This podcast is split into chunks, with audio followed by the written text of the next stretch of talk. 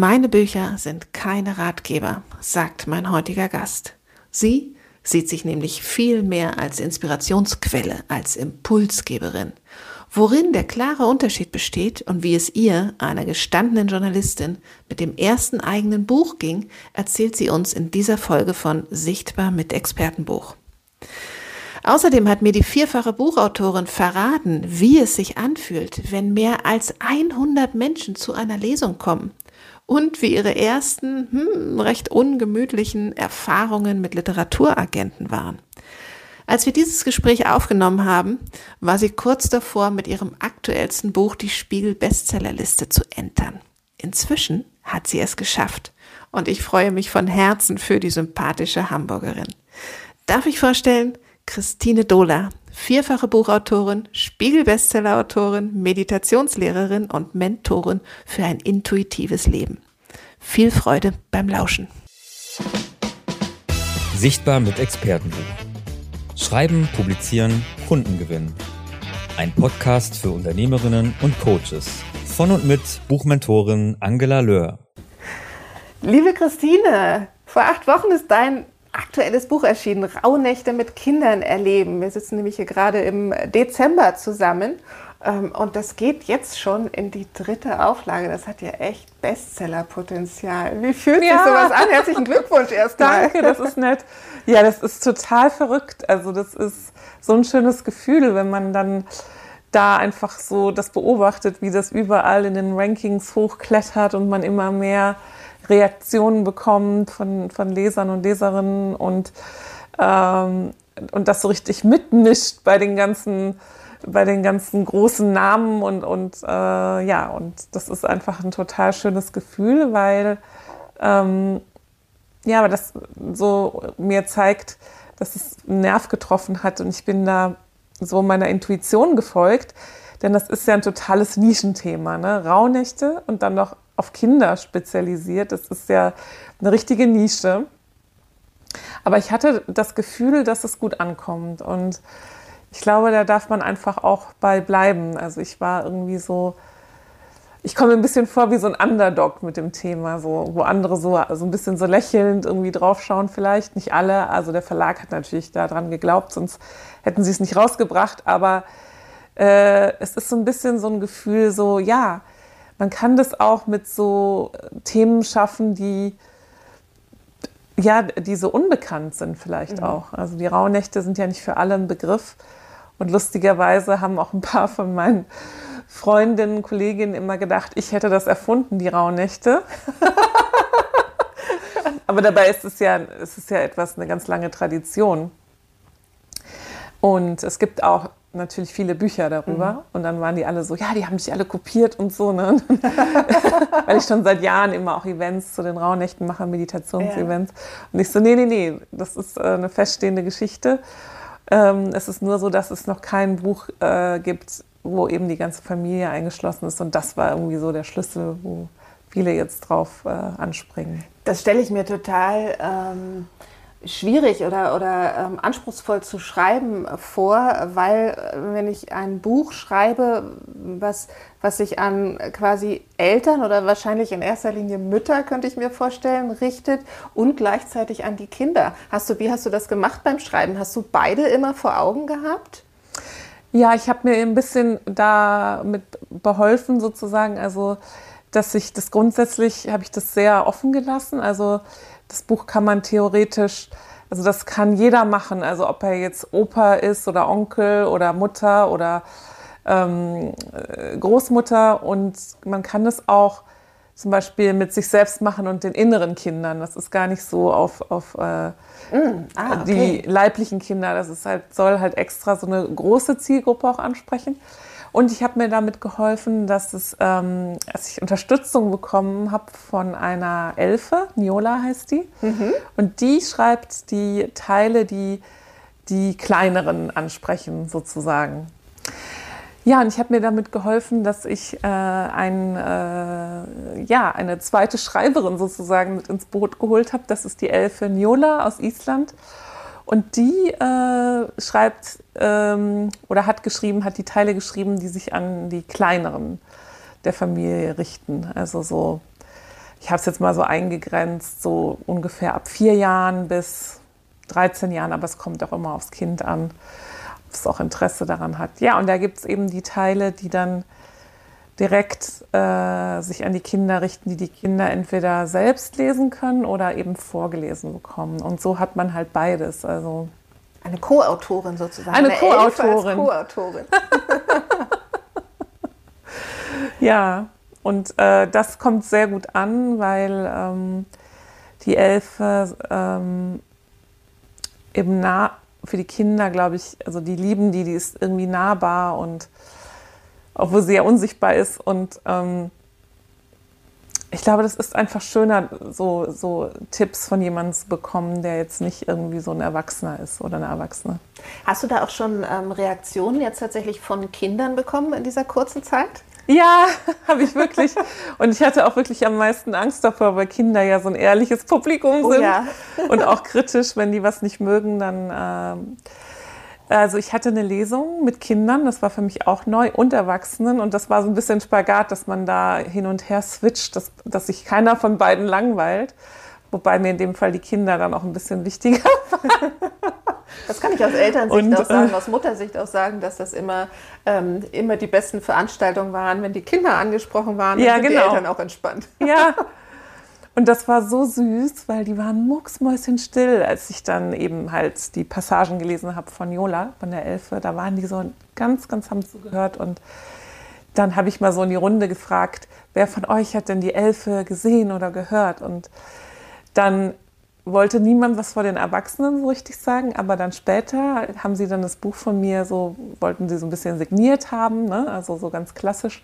Und dann kamen sie und haben mir so ins Ohr geflüstert, ich habe die Elfe gesehen, ich habe die Elfe gehört. Und das war so süß, weil ich dachte, das ist so schön, das ist ja auch das Ziel, die Fantasie so anzuregen ja. der Kinder. Und, ähm, und da waren sie irgendwie dann ganz, ganz... Ähm, dabei und gefesselt. Und das war für mich das Allerschönste, dass das so ankommt. Und ich kriege Bilder geschickt von Kindern, also die die Elfe malen. Und ich kriege Briefe auch von Müttern, die schreiben, ihr Kind wollte zum ersten Mal freiwillig im Wald spazieren, weil es hoffte, da die Elfe zu sehen und so. oh, ist das schön. Und solche Sachen. Also, und es kommen wahrscheinlich ja auch noch mehr, weil ähm, ja, die rauen Nächte stehen ja noch bevor und dann, dann ja. werden die, die Menschen das Buch ja erst richtig lesen. So. Ja. Ist das das erste Mal, dass du für Kinder auch geschrieben hast? Ja.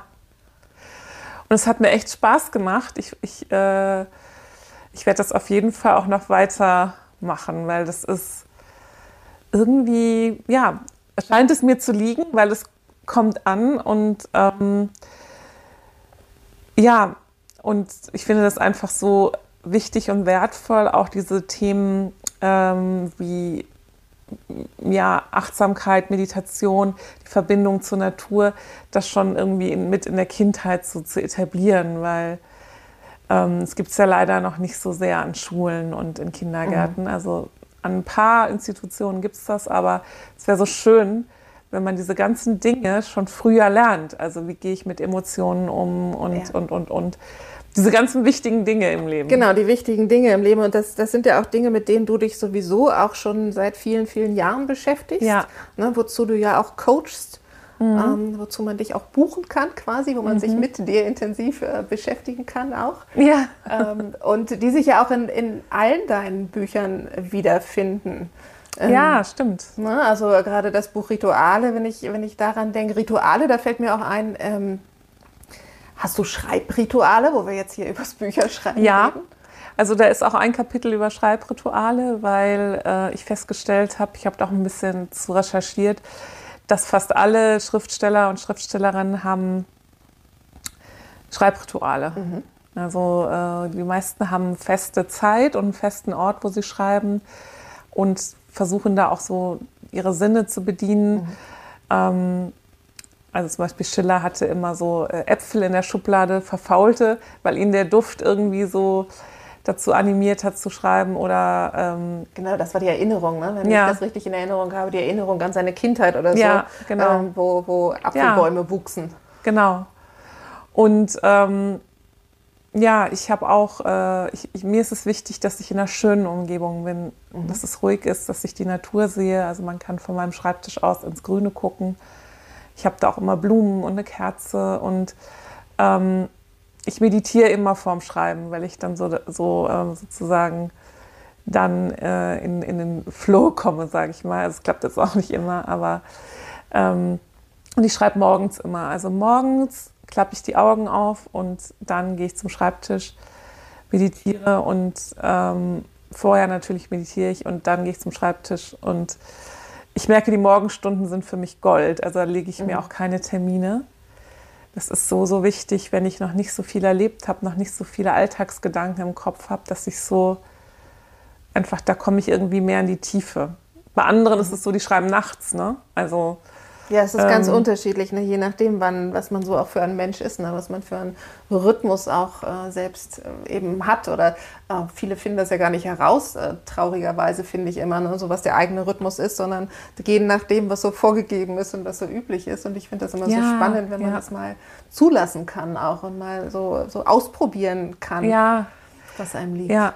Das ist ein wichtiger Punkt, den du sagst. Deswegen sind meine Bücher auch keine Ratgeber. Ich sehe sie nicht so, weil ich immer dazu animiere, eher ich sehe mich als Inspirationsquelle, als Impulsgeberin, rauszufinden, selbst rauszufinden. Und das geht nur über eigene Erfahrungen machen und geht nur übers Ausprobieren. Was passt denn jetzt eigentlich zu mir? Bin ich eine mhm. Tagschreiberin? Bin ich eine Nachtschreiberin? Ähm, und wenn man das einmal rausgefunden hat, das ist eigentlich ganz einfach. Es ist immer das, was einem leicht fällt und was einem Freude macht. Ähm, dass man dann auch konsequent dabei bleibt. Ne? Also dass man dann zum Beispiel äh, sagt, okay, ich bin eine Nachtschreiberin und ich rechtfertige mich nicht mehr dafür, dass ich dann halt bis 12 Uhr mittags schlafe. So ist es. Das ist die Freiheit nehme ich mir, weil wer macht eigentlich die ganzen Regeln? Es gibt eigentlich gar nicht so viele, die machen wir uns selbst. Ne? Ja. Oder eben wie ich, die sagt, also der Morgen gehört mir und da will ich nicht angerufen werden und da mache ich keine Termine und ja. Und da hast du dann auch das Telefon aus? Also ich muss gestehen, ähm, nicht immer, aber das werde ich jetzt konsequent machen, weil ich habe gestern zum Beispiel, zum Beispiel mal einen Tag gemacht, wo ich das Handy komplett aus hatte und das hatte ich seit Jahren nicht mehr. Ähm, also das heißt komplett aus, auch das Internet und ähm, das war eine faszinierende Erfahrung. Ich hatte plötzlich viel mehr Zeit und ich wurde weniger abgelenkt. Und das ist einfach auch der Schlüssel, ne? den Fokus zu behalten, die Energie auf das zu richten, ähm, was man erschaffen möchte. Und das ist so wichtig, weil jede, jeder Anruf, jede E-Mail zieht einen wieder raus. Und mhm. es ist so wichtig, diese Flow-Momente mitzunehmen, ne? dass man einfach Zeit und Raum vergisst und einfach eintaucht und auch beim Schreiben dann in einer Freude ist, weil das ist eine Sache, wo ich jetzt gemerkt habe, zum Beispiel das Buch mit Rauhnächte mit Kindern erleben. Ne? Das ist bisher jetzt mein erfolgreichstes Buch. Das habe ich mit so viel Freude und Liebe geschrieben. Da war nicht ein Moment, wo ich dachte, oh, und so jetzt wieder und so. Das ist einfach aus mir so rausgeflogen in großer Freude und Liebe. Mhm. Und das kommt anscheinend an. Also es kommt irgendwie auf irgendeiner Ebene an und ähm, die anderen Bücher sind natürlich auch mit Freude und Liebe geschrieben, aber ein bisschen, wenn ich jetzt ehrlich zu mir bin, Zwischenzeit ein bisschen verkopfter. Da dachte ich dann so, ja, wie, wie mache ich jetzt das Thema? Und ähm, das heißt, ich habe manchmal mich so ein bisschen gerungen und habe auch so Schreibblockaden zwischendurch gehabt, also was man so Schreibblockade nennt. Also ja. bin ich jetzt auch kein Freund von immer das Blockade zu nennen, das hat gleich so was Krasses, aber weißt du, wie ich meine? Es ist so, ich, ich, hab, ich wollte das so, ich habe auch so ein bisschen so manchmal so ein Perfektionismus in mir noch. Versuche ich auch ein bisschen lockerer zu werden, dass ich sage, ja, das muss jetzt irgendwie bei den Ritualen, da muss alles drin vorkommen, da möchte ich alles abdecken, da möchte ich die super Experten auch mit reinnehmen und Expertinnen. Und ich möchte, dass das irgendwie so ähm, alles super ist. Aber im Nachhinein ähm, merke ich, man braucht halt beides. Also natürlich soll es alles super sein und auch vollständig. Und aber es ist immer, das habe ich mir jetzt zur Regel gemacht, ich schreibe nur, wenn ich wirklich selbst in einer super Stimmung bin. Und mhm. wenn ich mhm. das nicht so als Arbeit sehe und nicht so als, jetzt muss ich heute noch drei Seiten schaffen, sonst schaffe ich das Buch am Ende nicht. Du bist inzwischen ja auch schon wirklich eine erfahrene Buchautorin. Äh, du hast ja einige Bücher schon geschrieben. Ich könnte mir vorstellen, dass das auch ähm, ein Stück weit was mit der Erfahrung und mit der, mit der Sicherheit, mit dem Vertrauen in sich selbst ja, zu tun hat. Dann, dass du bei dem Buch jetzt auch ähm, da nicht mehr so äh, verkopft warst, sondern mehr losgelassen hast. Absolut, ja. Und ähm, die Frage, die sich für mich jetzt anschließt, ist, die Bücher, die jetzt hier vor uns liegen, am Ende der Sehnsucht wartet die Freiheit, dein erstes Buch, Rituale, das äh, zweite Buch und jetzt Rauhnächte mit Kindern erleben, das aktuelle Buch, die sind ja vom Umfang her ähnlich. Mhm, ja. Wie war das denn in der Zeit äh, oder wie viel Zeit hat das denn gebraucht, um die zu schreiben, um das Manuskript fertigzustellen? War das jetzt unterschiedlich? Ist das, was jetzt, wo du sagst, das war noch viel mehr im Flow als die ersten beiden? Ging das dann auch schneller insgesamt? Ja, das ging schneller und das ist, liegt auch daran, wie du sagst. Wenn man einmal ein Buch geschrieben hat, dann hat man so ein Vertrauen, dass man das schaffen kann, auch das nächste. Man weiß ungefähr, was auf einen zukommt. Ähm, und natürlich ist es ja auch so, dass man eine Schreibroutine entwickelt und ich komme ja aus dem Journalismus und ich habe natürlich mein ganzes Leben schon geschrieben. Das heißt, da habe hab ich in gewisser Weise auf der einen Seite einen Schreibvorteil gehabt, auf der anderen Seite war es für mich ähm, ein ziemlicher Schritt dann von der Journalistin zur Buchautorin, weil ich plötzlich gemerkt habe, krass, ich habe alle Freiheiten, die ich immer wollte, aber was will ich überhaupt? Was ist mein, was ist mein ureigener Stil? Was ist mein, ähm, wie will ich schreiben? Was ist mein Sound?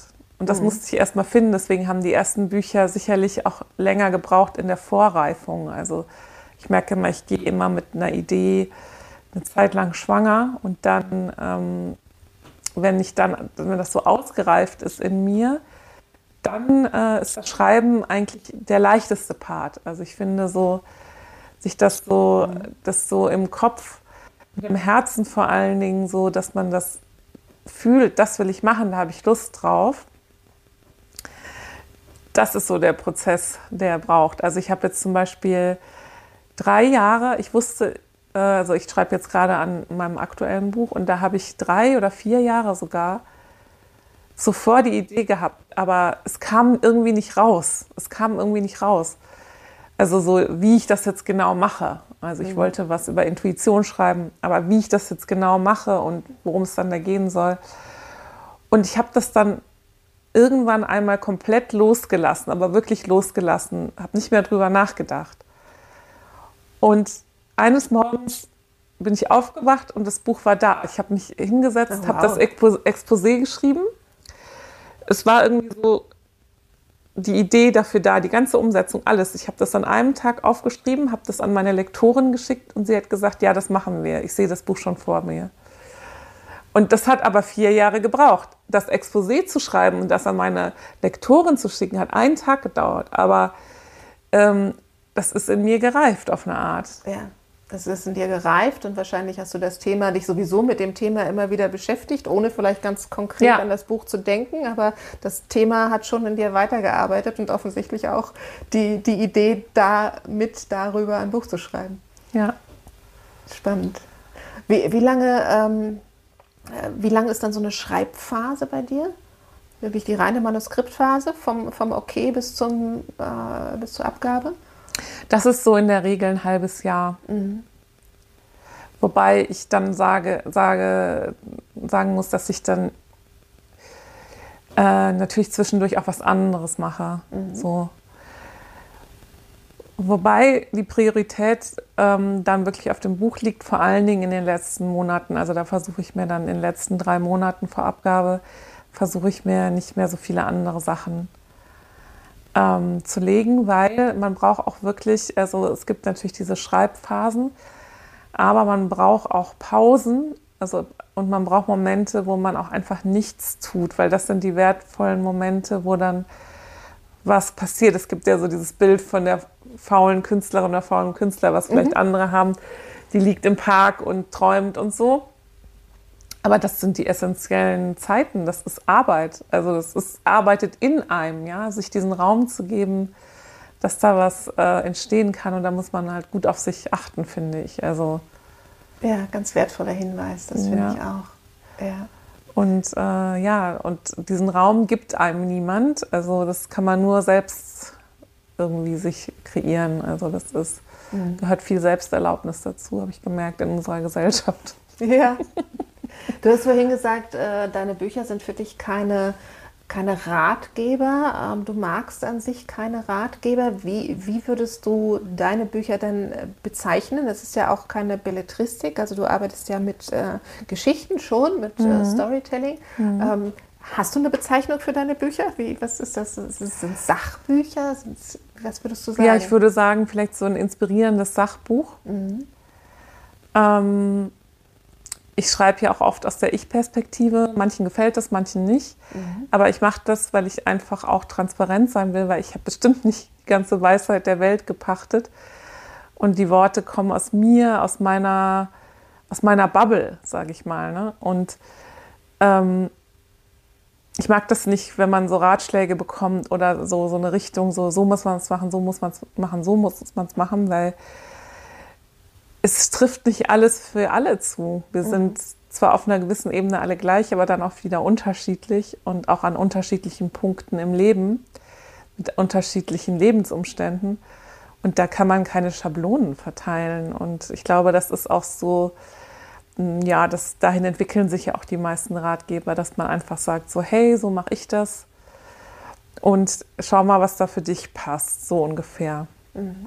Ja, so mache ich das oder so, so machen das. Ähm, oftmals werden ja so Ratgeber, Sachbücher, wie auch immer wir sie jetzt bezeichnen wollen, ähm, von Menschen geschrieben, die sich beruflich mit dem Thema beschäftigen, über das sie ja. dann ein Buch schreiben ähm, und die dann auch zum einen natürlich, wie du sagst, aus ihrer eigenen Praxis berichten können, ähm, aber auch aus der Praxis von, von Klienten, von Kunden, ja, von genau. Patienten, ja teilweise auch, je nachdem, ähm, um welche Branche das jetzt geht.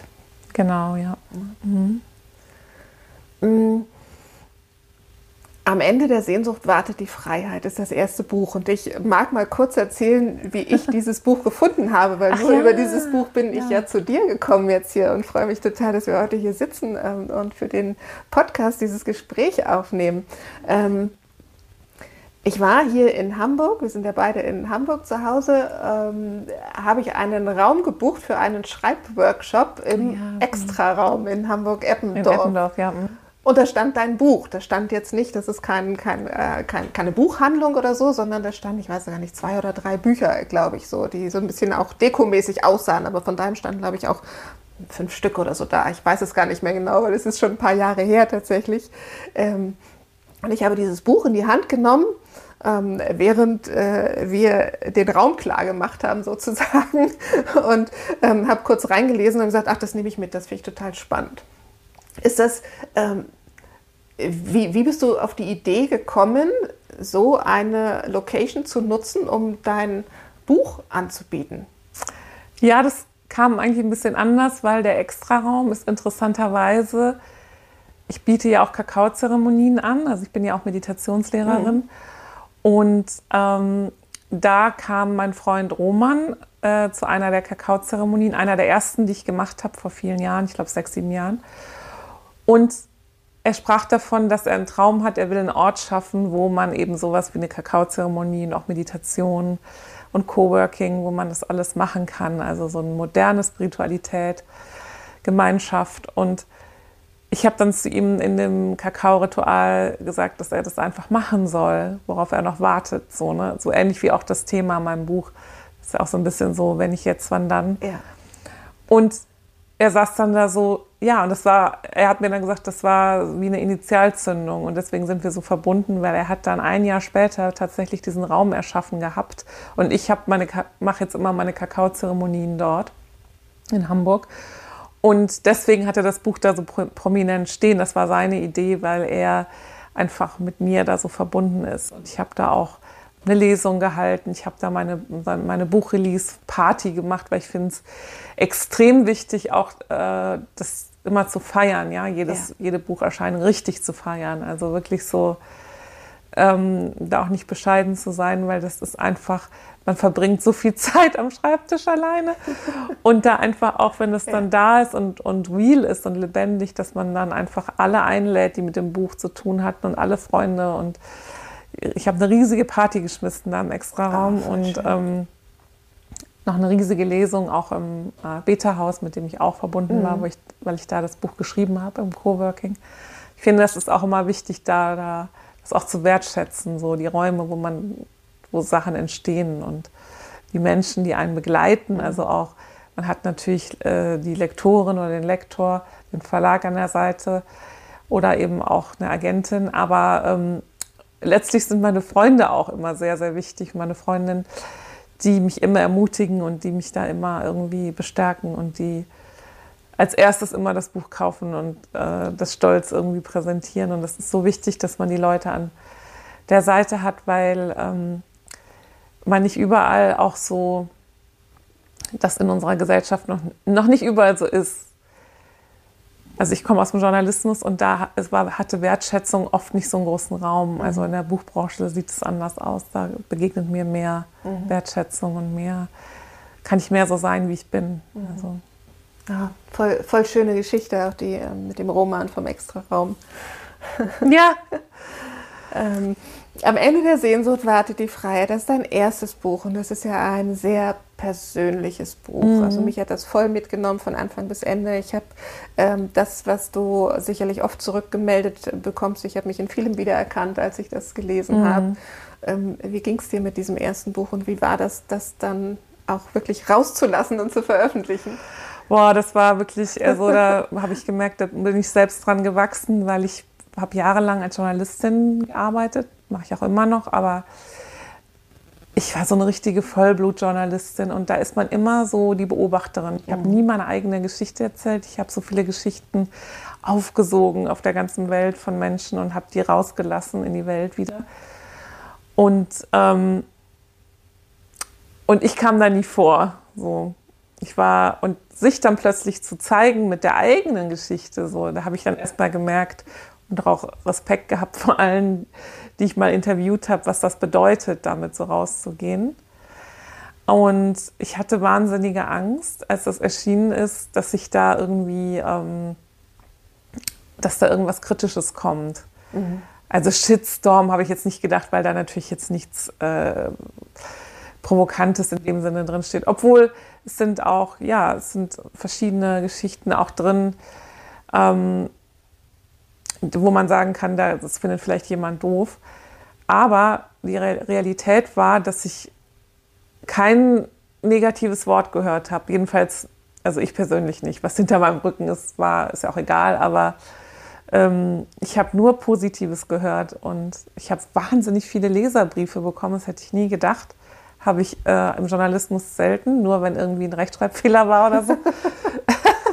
da sind leider auch Rechtschreibfehler drin, ist in jedem Buch drin, aber ähm, das war unglaublich, was ich da für Geschichten äh, bekommen habe oder Briefe und ähm, auch so. Was wie- haben die Menschen geschrieben, die ihre eigenen Geschichten erzählt? die haben ihre eigenen Geschichten erzählt und auch wie sie das Buch gefunden haben. Und da habe ich erst mal gemerkt, das ist eigentlich der Wert. Ja? Man eifert manchmal so als Autorin auf die Bestsellerlisten. Aber eigentlich der Wert, der für mich viel, wertvoller ist, ist so, dass da mir Menschen geschrieben haben, dass das Buch ihr Leben verändert hat. So, das, das hatte ich gar nicht als Ziel. Da hätte ich gedacht, so, oh Gott, da haben dann Menschen geschrieben, dass sie äh, sich getrennt haben und ihren Job sofort gekündigt. Dann war ich erst so, oh Gott, oh Gott. und dann waren sie so, nein, das war das Beste und was mir passieren konnte. Und das hat mich dann so motiviert und bewegt. Und ähm, es ist auch lustig, dieses, das Buch hat immer irgendwie die richtigen Menschen gefunden. Also die haben mir das dann auch so erzählt, immer wie das Buch zu ihnen gekommen ist. Und das war immer auf irgendeine magische Art und Weise. Und das finde ich irgendwie schön. Also ähm, ich kriege bis heute noch irgendwie dann Fotos aus irgendwelchen Vans, wo das Buch dann mitreist. Und ich war ganz überrascht, so, ne? Dass das so unter Hippies und äh, Reisenden sozusagen, dass das so auch da immer so weitergereicht wird. Das ist für eine Autorin nicht so gut, wenn, wenn das so weitergereicht wird, weil dann wird es ja nicht gekauft. Aber in dem Fall habe ich gedacht, ist ja super. Finde ich total schön, dass mein Buch so um die Welt reist und da immer dann so weitergegeben wird. und ich dann die Fotos schicke, ist es dann nur interessant, manchmal wie ein andere dann sehen. Also mhm. ich habe dann mal einen getroffen, der ähm, und ich glaube, der war so ein bisschen, der dachte, ich wäre so ein absoluter Vollhippie. und ich sehe mich gar nicht so. Und, ähm, und es ist halt interessanter manchmal, was, was, wer, wer was rausliest. Aber es ist immer schön. Also es war immer wertschätzend mhm. und immer so, die Menschen, die das gelesen haben, sind mir sehr achtsam und sehr respektvoll entgegengetreten. Und ich glaube, das lag auch daran, dass ich in dem Buch meine sensible Seite gezeigt habe und sie dann verstanden haben, also mit Christine kann man nicht so umgehen, also so ruppig. Mhm. Und eigentlich hat mich das dann auch total bereichert. Auch selbst meine Freunde, ähm, Freundinnen haben mich auch noch mal anders erlebt, weil das tatsächlich authentisch ist. Und da habe ich gemerkt, das ist ja eine totale Entlastung, wenn man sich so authentisch zeigt, weil dann wissen die Menschen, wie sie mit einem umgehen dürfen und, ähm, und man verliert keine Energie mehr, indem man irgendwelche Rollen einnehmen möchte oder so. Mhm. Ne? Mhm. Ganz also, wertvoll. Also, ja. Und das war für mich eine wertvolle Erfahrung. Das heißt, dieses Buch hat mich unglaublich bereichert. Wenn jetzt auch nicht finanziell, ich bin jetzt daran nicht reich geworden in dem Sinne, aber reich an, reich an Erfahrungen, reich an neuen Menschen, die in mein Leben gekommen sind durch das Buch, reich an, an ganz vielen Dingen. Also ich glaube, die Lesung, die ich dann zu dem Buch gemacht habe, da waren 100 Menschen, das werde ich nie vergessen. Und ich war völlig überwältigt, weil ich dachte, es kommen vielleicht zehn von meinen Freunden. Und ich glaube, das war so der schönste Moment in meinem Leben, weil ich so das Gefühl hatte, ich kann mich so offen zeigen und werde dafür nicht abgewertet oder bewertet wow. oder kritisiert. Und ähm, in, insofern lohnt es sich irgendwie auf eine Art immer, glaube ich, ein Buch zu schreiben. Es ist einfach das Schönste, was man machen kann, glaube ich. oh wow, das klingt schon nach einem Schlusswort, aber wir sind noch nicht am Ende. Also du, du, du magst auf jeden Fall Mut machen, wenn ähm, jetzt unsere Hörer, unsere Hörerinnen ähm, überlegen, ein Buch zu schreiben, weil sie so viel zu erzählen haben, weil sie eine Geschichte haben, die sie gern teilen wollen, weil sie ähm, selbst auch Mut machen wollen. Also du kannst zuraten, das auch wirklich zu tun. Ich kann zuraten, aber ich sage auch gleich, dass es nicht immer einfach wird, weil mhm. gerade wenn man so seine eigene, das ist ja alle Geschichten funktionieren ja so mehr oder weniger nach diesem Prinzip der Heldinnenreise, Heldenreise. Mhm. Und wenn man das dann schreibt, dann geht man da nochmal durch, ne? Und dann geht ja. man auch emotional ja. dadurch. Es hat aber auch, glaube ich, einen therapeutischen Zweck. Ich habe danach so, glaube ich, mich auch nochmal besser verstanden oder habe auch ein paar Sachen irgendwie für mich abschließen können. Und deswegen hat das, ist das aber auch fordernd, ja, weil man sich da auch mit sich selbst konfrontiert. Aber es ist ja immer so bei dieser Heldinnenreise, dass man am Ende von ähm, Erfahrungen ja immer ein Geschenk mitbringt. Und das Geschenk ist die Geschichte, die man erzählt und die Erfahrungen, die man dann teilt. Und es ist immer wertvoll, weil es immer auch Menschen findet, die dann sagen, ah, guck mal, ja, so geht's mir auch. Und das hat mir, also das, das kann manchmal nur so ein Satz sein, der bei Menschen dann irgendwie so ein Gefühl auslöst, Mensch, ich bin nicht alleine. Und ähm, das ist einfach schön. Ja. ja. Du hast dir ähm, für dieses erste Buch mit deiner ersten Idee, quasi Buchidee, hast du dir ähm, ein, eine Agentur gesucht, einen mhm. Literaturagenten oder eine Literaturagentur. Ja. Ähm, magst du mal erzählen, wie du da vorgegangen bist? Wie, wie macht man sowas? Ja, also ähm, ich habe quasi, ich habe vor längerer Zeit, also schon während des Studiums, habe ich mal, ähm, ich, ich habe Freundinnen gefragt, die schon Bücher veröffentlicht hatten. Und ähm, da hatte mich dann eine empfohlen und das ist auch eine interessante Erfahrung. Und dann habe ich mich auch mit der im Café getroffen vor vielen Jahren und habe der im Prinzip schon mal so die Idee vorgeschlagen von diesem Buch. Und dann hat die mich so relativ barsch so irgendwie da sitzen lassen nach dem Motto, nee, das würde sie nicht interessieren. Und mhm. sie würde auch nicht glauben, dass ich äh, als Journalistin irgendwie würde ich halt kurze Texte schreiben, dass ich so die Geduld hätte, so ein ganzes Buch zu schreiben. Das war so oh. Und das, ich glaube, das passiert jedem im Leben mal, dass er an Menschen gerät, die einen so völlig irgendwie so nach dem Motto so runter machen. Und man dann ermutigt ist, was ja total irre ist, ne? Weil was hat dieser Mensch da das Recht und äh, ne? Auch jemand, der dich gar nicht kennt. Jemand, der mich gar nicht kennt und der einfach vielleicht einen schlechten Tag hatte, aber mhm. es hat bei mir so ausgelöst, okay, Bücher schreiben ist wohl nicht meins. Obwohl ich schon von Kind an immer Bücher geschrieben habe. Ich habe schon mit 14 mein erstes Buch geschrieben. Und ähm, wie viele Jahre hat das tatsächlich in dir dann äh, gebrodelt? Ja, dann, dann habe ich irgendwie erst fünf Jahre später, glaube ich, da wieder mhm. angedockt. Und dann habe ich auch wieder eine Agentin empfohlen bekommen, auch von einer anderen Freundin dann. Und die war so, das war das komplette Gegenteil. Ich habe das Buch dann nochmal vorgeschlagen, aber natürlich jetzt nochmal ein bisschen ausgereifter mit anderen mhm. Erfahrungen. Und die hat sofort gesagt, ja, das machen wir. Mhm. Und ich war so, ja, echt? Echt? So meinen sie, ja, ja, das, das kriegen wir auf jeden Fall einen Verlag verkauft. Hat sie von Anfang an gesagt. Und ich war so, wow, das kann ja wohl nicht wahr sein. Ne? Also, und das zeigt mir immer, immer, dass man immer noch äh, zwei, drei andere Leute ansprechen darf, wenn man irgendwo abgelehnt wird. Na, oder sich muss. Sich entmutigen lassen. Sich wirklich nicht mhm. entmutigen lassen. Auf der anderen Seite, in der Retrospektive, denke ich, dass damals der Zeitpunkt genau richtig dann war. Das war besser, es war noch zu früh wahrscheinlich davor. Und insofern bin ich auch jetzt überhaupt nicht mehr sauer auf die andere Agentin. Und man will sowieso nicht mit jemandem zusammenarbeiten, der einen von Anfang an nicht gut findet. Kann man nicht empfehlen, weil man braucht wirklich jemanden, wirklich, und das ist so, so wichtig, der voll an einen glaubt. Weil man verliert diesen Glauben immer zwischendurch. Egal, ich bin selbstbewusst und ich weiß, was ich kann, aber zwischendurch habe ich immer den Glauben an mich verloren, immer. Und dann braucht man jemanden, der einen da einfach wieder aufbaut. Das ist so. Was kamen da so für Stimmen zwischendurch?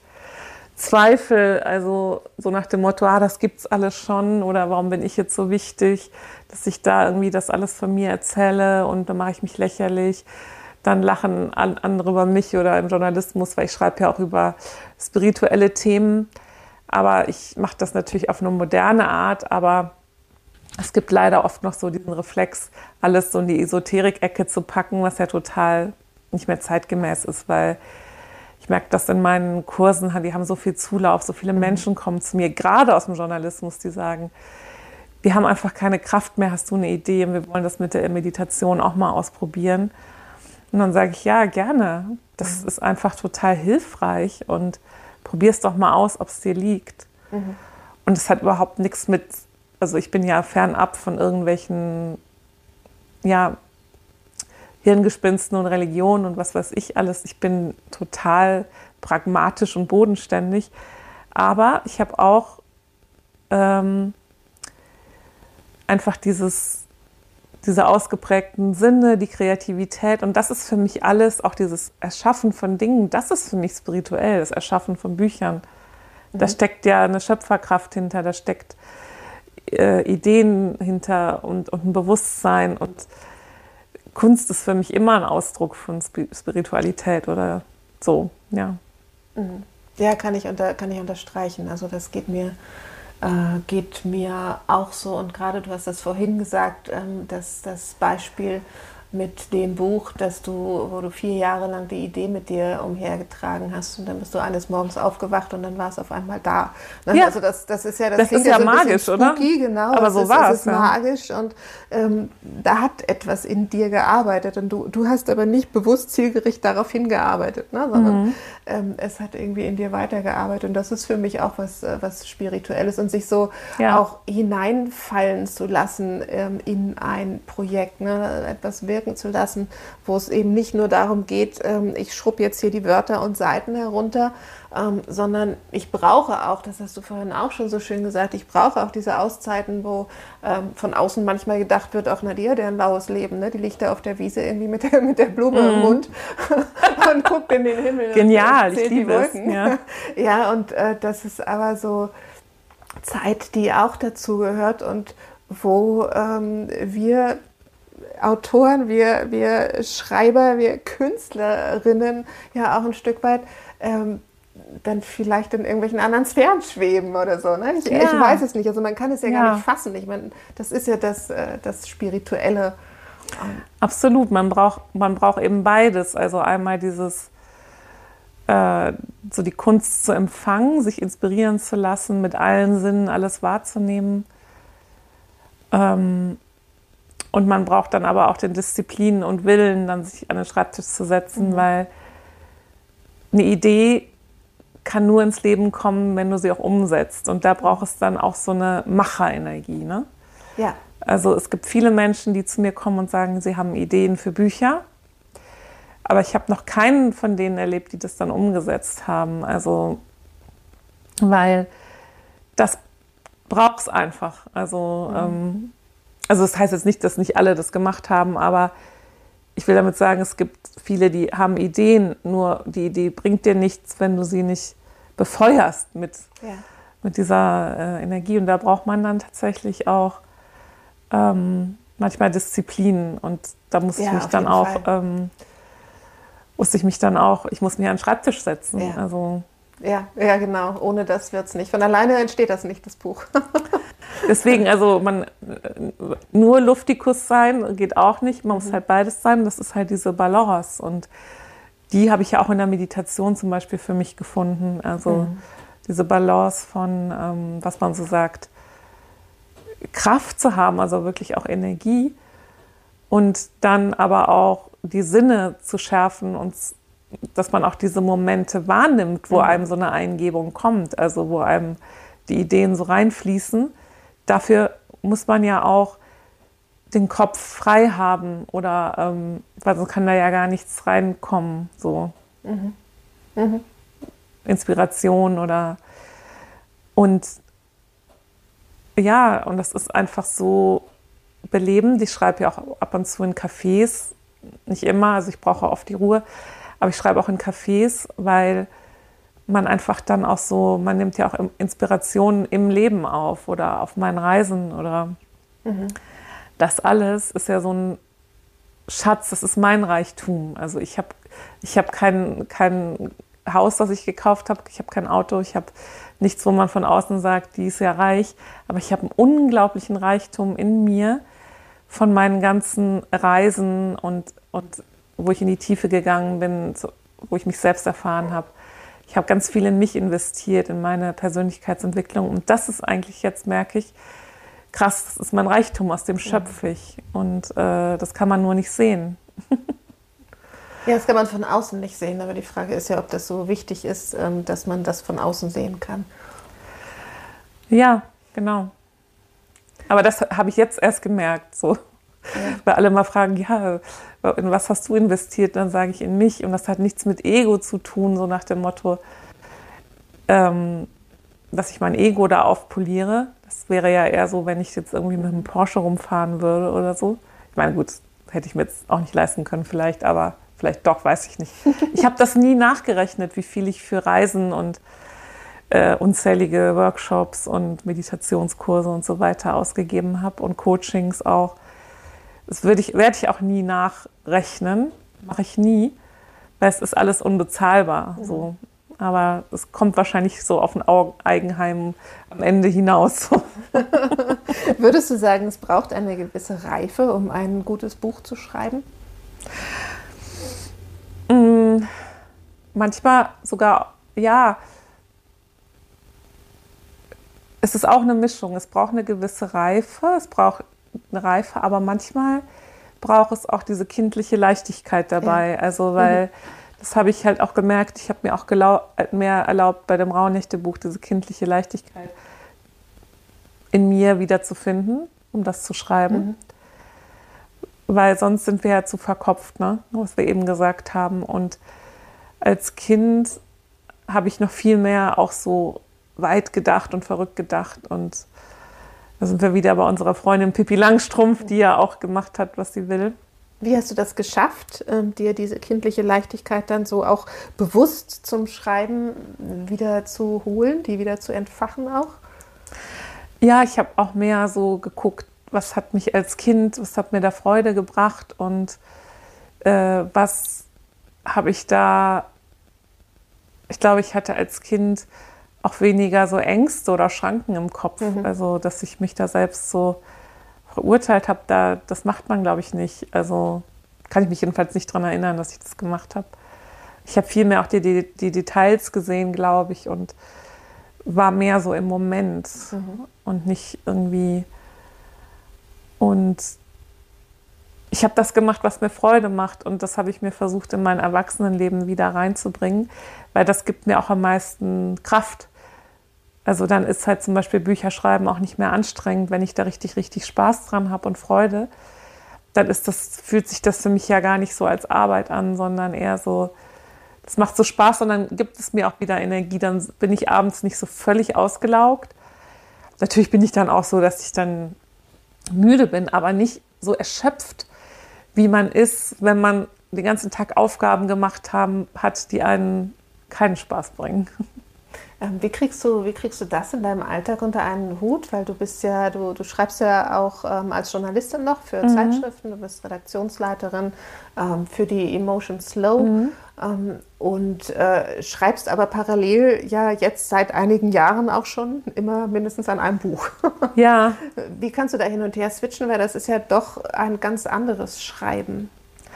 Ja, also da ich brauche schon auch eine gute, ich bin zum Glück sehr gut organisiert, ich bin überhaupt nicht chaotisch.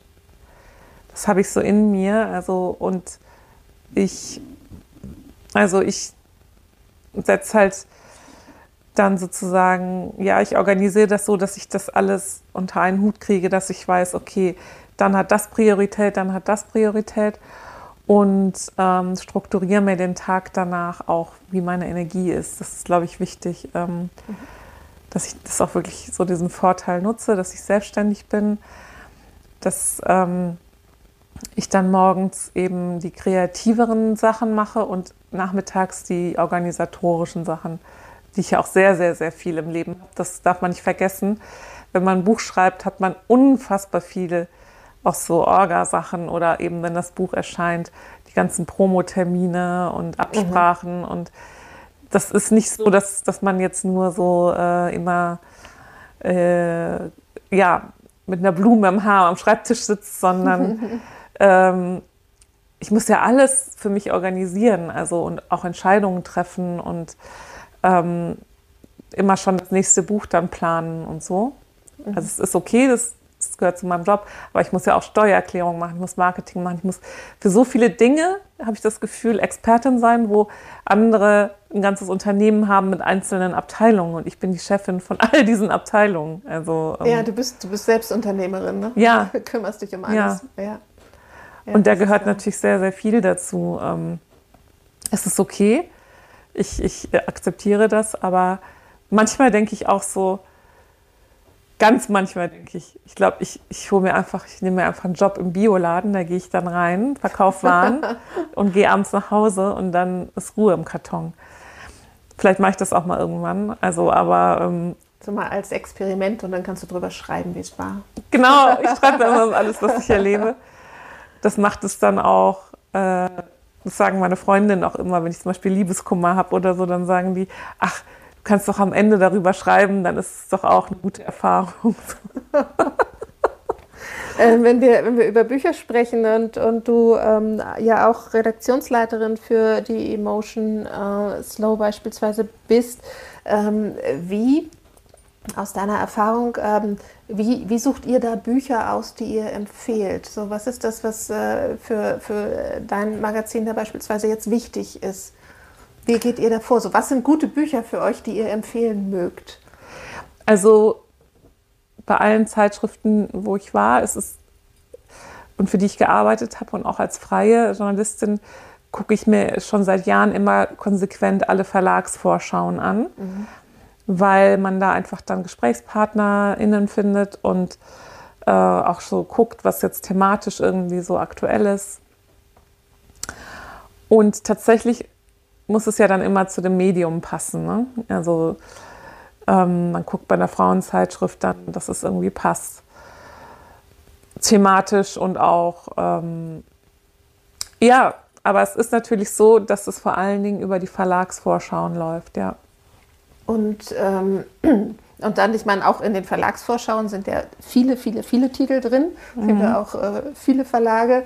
Ähm, wonach, aus, außer jetzt das Thema, wo, wonach wählst du aus? Also was, was ist, wenn du selbst auswählst, was ist für dich ein gutes Buch, wenn wir nicht von Belletristik reden, sondern jetzt von, ich finde den Begriff, den du vorhin geprägt hast, so intuitiver, ähm, intuitives Sachbuch vielleicht. Ähm, was, was ist für dich ein gutes, intuitives Sachbuch? Oh, das ist... Mhm. Oder vielleicht auch für dich persönlich, ne? Sowas, wenn du ein Buch kaufst und du ein Buch für dich aussuchst. Was muss das haben?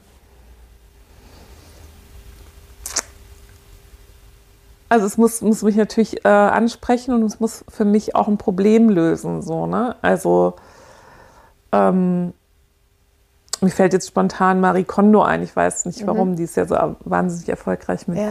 Aber die hat ja was Neues gebracht. Ne? Also die hat eine neue Art, äh, über das Aufräumen zu, zu denken gebracht.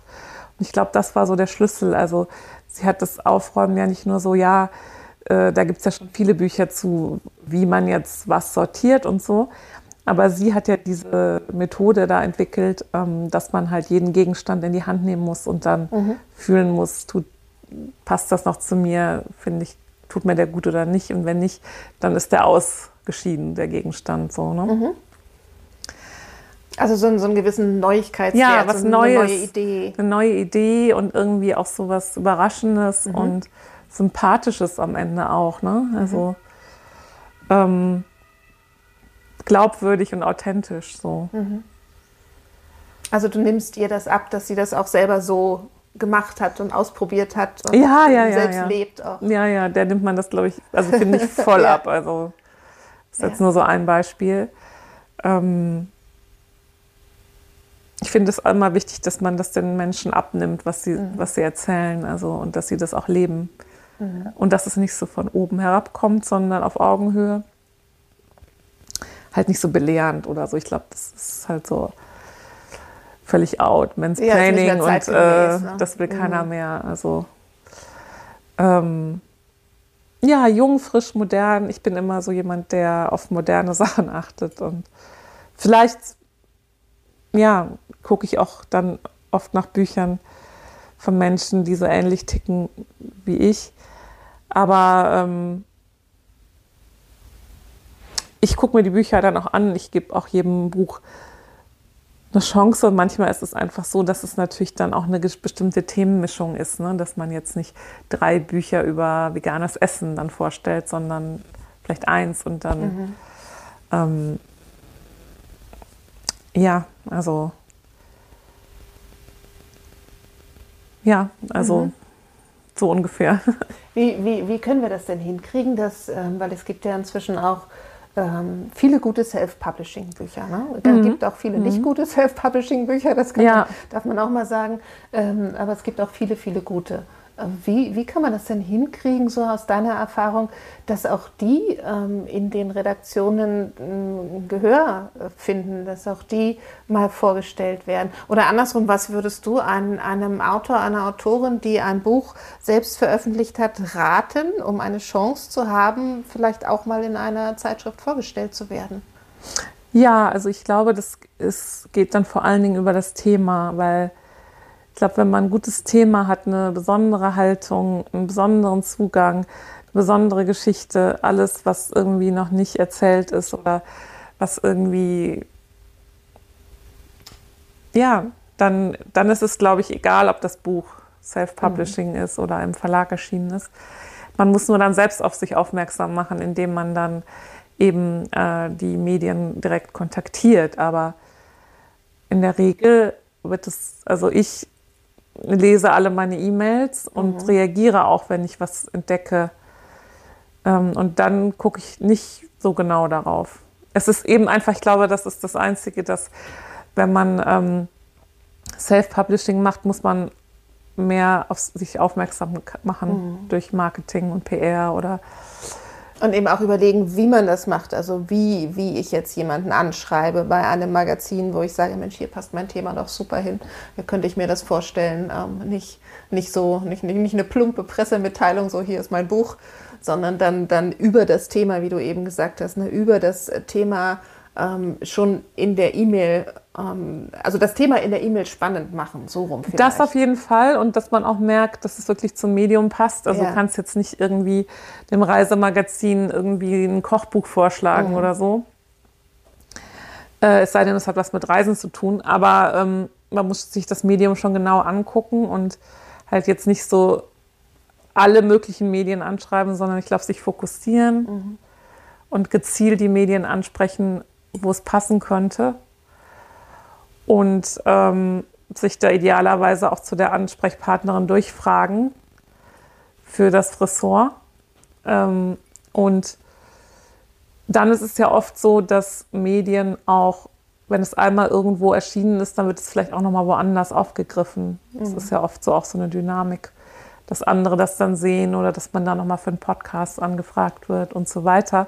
Weil es gibt ja heutzutage auch viel mehr Möglichkeiten. Es gibt natürlich die klassischen Medien auf der einen Seite, aber es gibt natürlich auch unzählige Podcasts und ähm, verschiedene Blogs, andere Formate. Ja, große Blogs. Ne? Große Blogs, genau, wichtig. Und Online-Magazine. Und das ist wahnsinnig toll, weil dann kann man sich für die Zielgruppe ähm, da konkret mhm. Sachen aussuchen und die einfach anschreiben. Die freuen sich ja auch über Inhalte. Ja. Also man darf, glaube ich, nicht so, ich glaube, es ist auch eine Sache der Haltung. Man darf sich nicht wie so ein äh, Klinkenputzer fühlen. Mhm sondern eben äh, sagen, hey, ich habe hier eine ganz coole Geschichte und da könnt ihr euch echt freuen, wenn ihr die von mir bekommt, so ungefähr. Ja. Ich glaube, ja. es geht viel um die Haltung, äh, mit der man da reingeht, so dass es halt ähm, eine Bereicherung ist für den Podcast, für das Magazin und nicht, weil äh, Journalisten und auch Podcasterinnen und was weiß ich, die suchen ja nach guten Geschichten, ist ja klar. Ja. Man kann ja nicht alles immer äh, scannen. Und man freut sich natürlich auch, wenn man gute Schicht Geschichten zum Beispiel exklusiv angeboten bekommt. Mhm. Also sowas geht ja auch immer, dass man sagt, ich mache jetzt nicht die große Streuung mit einer riesigen Pressemitteilung, sondern ich gehe an ein Medium, das 100 Prozent passt, spreche die richtige Person an und sage, ey, ihr könnt es exklusiv haben. Und dann kriegt es erstmal niemand anderes. Mhm.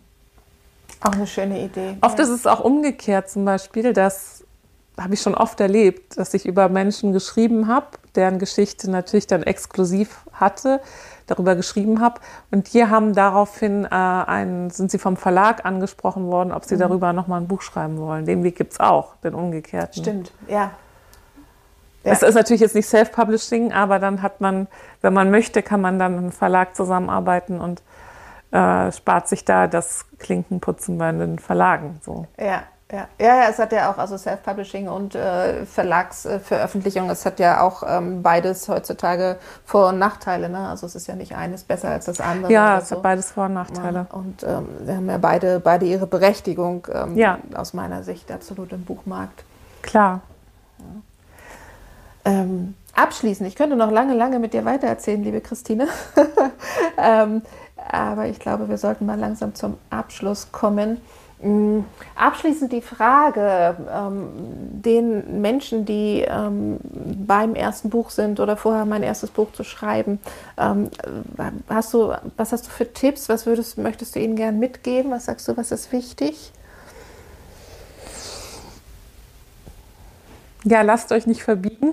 Versucht ähm, da so das Maß zu finden zwischen, äh, da lasse ich mir nochmal Tipps holen und und verändere dann auch was. Aber wenn du so fühlst, so, das ist jetzt die Geschichte und so soll die sein und so soll die heißen und so soll das aussehen, dann bleib dabei. Also es ist irgendwie, verliert Kraft, wenn man zu sehr verbogen wird. Ja. Weil irgendjemand denkt, das passt besser und das ist nicht wahr. Weil der Markt, keiner weiß, wie der Buchmarkt funktioniert. Wenn man sich die Bestsellerlisten anguckt, da sind manchmal so exotische Dinge drauf. Da hätte niemand gesagt, dass es erfolgreich wird. Also und ähm, umgekehrt gibt es so ausgedachte Projekte, wo man dachte, es wird erfolgreich und dann wird es nicht. Also es gibt mhm. alles und es gibt so einen riesigen Raum der Möglichkeiten und ich finde es das wichtig, dass man an das glaubt für was man stehen möchte, weil sonst kann, kann man auch nicht authentisch dahinter stehen. und auf irgendwelche Züge aufspringen zu wollen, weil die jetzt vielleicht erfolgreich sind, das ist, funktioniert ganz selten. Mhm. Also würde ich jetzt mal sagen. Ähm, aber auch ich weiß es nicht. Wenn ich es wüsste, ja auch, dann. Das ist ja auch das Spannende, ne? Also ja. ich meine, das ist ja das Spannende das, am Bücherschreiben. Ja, das ist der Zauber auch. Genau, es ist der Zauber, ja. Es ist, es ist die Magie, die da auch wirken darf und die, die wir auch rauslassen dürfen. Finde ich auch. Finde ich einen, einen, schönen, einen schönen Tipp. Ähm, Einfach Stück, Vertrauen, Vertrauen, Vertrauen. Ja, also spiritueller Tipp. ja, so ja. bin ich halt. Für mich ist es real, weil ähm, das zeigt sich jetzt in meinem eigenen Leben alles, was ich ähm. Und es ist einfach real. Ähm. Und manchmal muss man auch länger dranbleiben. Ich kenne ganz viele, die haben drei Romane in der Schublade und haben dann den vierten, fünften veröffentlicht, haben sieben Jahre für sich geschrieben und sind dann jetzt Bestseller-Autorin plötzlich ja. geworden. Und das war dann der richtige Moment. Und dann war das da, war ausgereift. Und dann waren die anderen Projekte eben halt die Übungen, die, die Vorbereitung. Das war alles Teil dessen. Das ja, war Teil das, dessen. Das ist ja auch, wenn man sich die, die Bestseller-Autoren anguckt und da mal in die Biografien reingeht, bei denen ist das ja auch so. Das war ja auch, ähm, ich glaube, bei fast niemandem das allererste Werk, was dann direkt äh, veröffentlicht und durch die Decke gegangen ist. Auch die haben ja alle eine Historie davor. Gibt es auch, aber das sind dann zum Beispiel auch Menschen, die schon vorher berühmt waren oder so. Oder das so. Das ist dann ein anderer so, Weg. Ja. Weil dann haben die auch schon irgendwie ihre Fans und so, ne? Ja. Aber ähm, also auf jeden Fall glaube ich, und das ist das Gute, die gute Nachricht, dass dieser Markt äh, immer mehr Räume bietet. Also, dass es nicht so der Elfenbeinturm ist, wo dann nur die, die Literaten sozusagen, also es gibt was für alle, weil es gibt mhm. so viele Menschen und ähm, die haben verschiedene Interessen und man kann davon ausgehen, wenn man eine Idee hat, dass das immer auch ein paar Menschen erreicht. Und wenn es nur eine Person super glücklich macht und deren Leben verändert, dann war es schon echt alles wert, glaube ich. Also. Das ist doch ein schönes Schlusswort. Ja. Liebe Christine, ich danke dir von Herzen für dieses schöne Gespräch. und wünsche dir ganz viel Erfolg ähm, mit deinem aktuellen Buch, noch mit den anderen natürlich auch und drück die Daumen, dass da noch auch der Bestseller-Sticker draufkommt. Danke. So, das war sie schon. Die neue Folge des Podcasts Sichtbar mit Expertenbuch. In den Show Notes findest du wie immer weitergehende Infos über meinen heutigen Gast, über unsere Themen und natürlich auch alle relevanten Links. Falls du Themenwünsche hast ähm, oder Fragen oder Feedback aller Art loswerden möchtest, dann schreib mir einfach an hallo@angelalör.de oder klick auf sichtbar mit Expertenbuch.de. Ich freue mich immer riesig über Post von euch. Und wenn dir diese Folge gefallen hat, dann wäre es natürlich großartig, wenn du diesen Podcast weiterempfiehlst oder ihn vielleicht auch in den sozialen Medien teilst. Ich sage herzlichen Dank fürs Zuhören und bis zur nächsten Folge von Sichtbar mit Expertenbuch.